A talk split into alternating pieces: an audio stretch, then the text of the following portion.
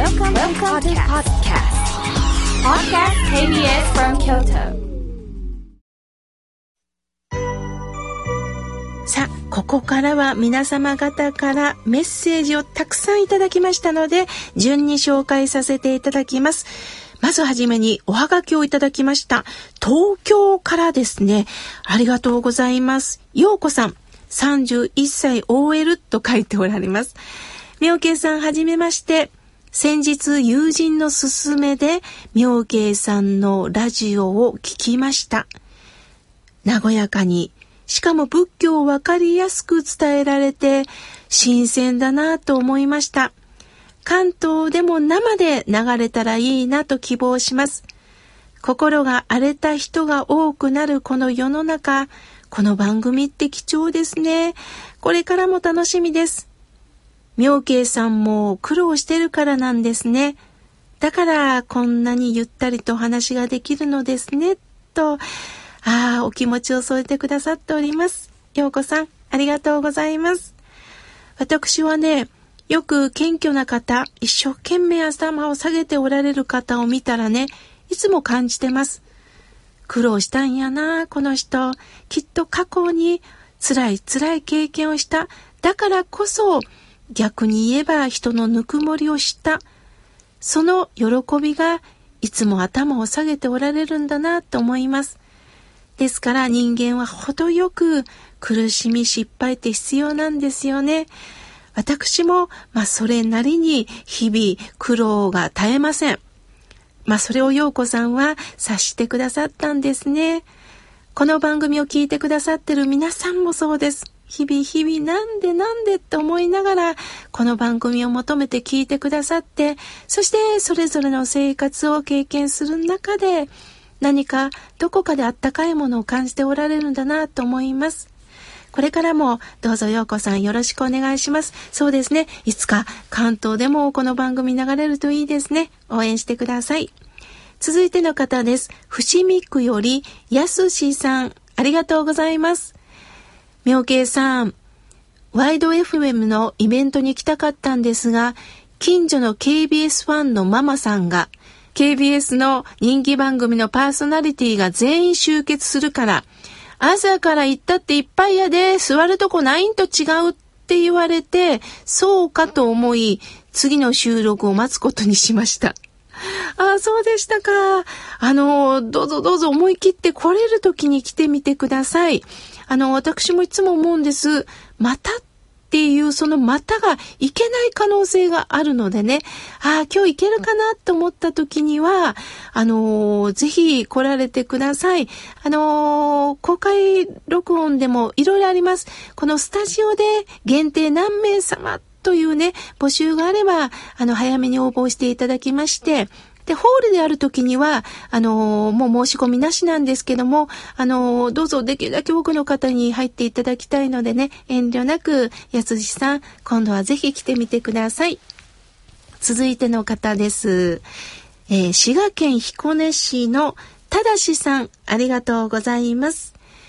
毎回聞いてます。妙慶さんのお話の中でヒントをいただきました。それはリスナーさんからのお尋ねについて語られたことです。仕事上で上司からきつい言葉を受け取るという相談に、妙慶さんはお答えになられた言葉がすんなりと心の中に入ってきました。ありがとうございます。悲しい出来事があったばかり、その少年に早くこのことを聞いてもらいたかったなぁと今思っておりますとのことです。そうでしたか。もしもその少年の方にまた連絡ができたら、正さんなりにどうか伝えていただけたらなと思います。続いての方です。めぐりあいさん、メールをいつもありがとうございます。えー、これからもどうぞよろしくお願いします。とのことです。ありがとうございます。こちらこそよろしくお願いいたします。続いて奈良より豊さん。メールをありがとうございます。妙慶さん、スタッフの皆さん、おはようございます。いつも楽しく配置をさせてもらってます。えー、今月も体に気をつけて頑張ってください。さて、先日親戚11人集まって我が家でバーベキューをやりました。みんな笑顔になりました。とのことです。ああ、いいですね。みんなと集まって食事をいただき、ワイワイとお話ができる。本当に楽しい瞬間ですよね。人が集まる。お話ができる。ぜひ、えー、親戚、または、あのー、お友達、ご近所の方とそんな時間がね、持てたらいいですよね。ありがとうございます。さあ、続いての方です。メールをいただきました。ラジオネーム、心はいつも青春さん、ありがとうございます。妙慶さん、スタッフの皆さん、おはようございます。私は、えー、FM 開局記念スペシャルイベント行ったんですよ。あれからだいぶ経ちましたね。パートの仕事を終えて KBS ホールに駆けつけ、2時からの妙慶さんの方話に間に合いました。ありがとうございました。いつものラジオから配置をしてるのとちょっと違い、公開放送は妙慶さんとリスナーさんがお互いに顔の見えるぬくもりと親しみが伝わってくる場なんだなと思いました。これからも心の花が咲く番組を期待しておりますとのことです。ああ、心はいつも青春さん。心の花が咲く番組か。いいお言葉をいただきました。これからもどうぞよろしくお願いいたします。さあ、続いての方です。松田さん、高槻の松田さん、いつもありがとうございます。私は自己紹介である方がおっしゃってた言葉がすごく好きなんです。嬉しいことばっかりなので、どれを言えばいいかわかりません。と自己紹介の時におっしゃった人の言葉がとても印象的なんです。とのことです。ああ、そうですか。趣味の会で集まったそれぞれの自己紹介に嬉しかったことはたくさんあったとすごくプラス思考でもって皆さんに話された方、その方の刺激を受けたんですね。逆につまんないことばっかりです。嫌なことばっかりですっていうよりも、逆にこの嫌なことがあったとしても、それが喜びに変えられた人は、また素晴らしいですよね。もちろん、辛いことは辛いでずっと引きずってしまう人も、これは大切です。なぜならば、なんとか変えていきたいというお気持ちを持ってるからなんですよね。でも最終的には、じゃあ、私はこれからどうする？どうそれを活かしていくっていう気持ちに変えられたらいいですよね。松田さん、貴重なメッセージをありがとうございました。さあ、続いての方です。花さん、いつもメールありがとうございます。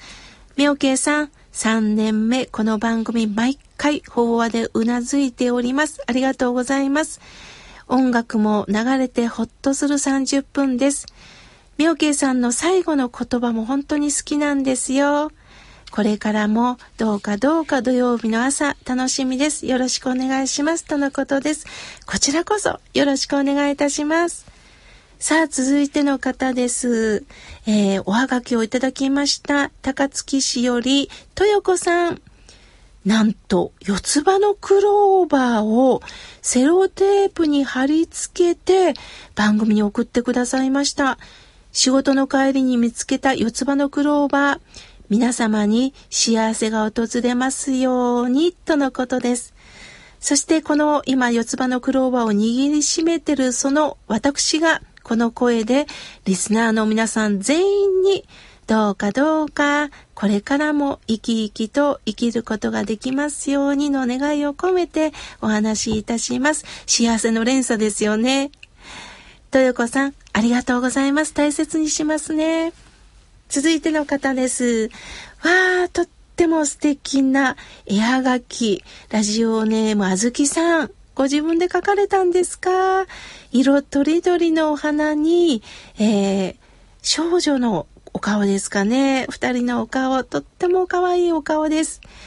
えみんながほら、春がそこに、車椅子でも私、外に出てます、とのことです。ああ、そっか。右にあるのは、これは車椅子なんですね。車椅子の力を借り、借りて、そして空気をたくさん吸っ、て、そして私もここで地球上の私も一人生きてますというね、存在感をこの花おはがきに表現してくださっております。ああ、ありがとうございます。あずきさん、大切にこのおはがきいただきました。まだまだたくさんのメッセージをいただいておりますが、次回紹介させていただきます。ありがとうございました。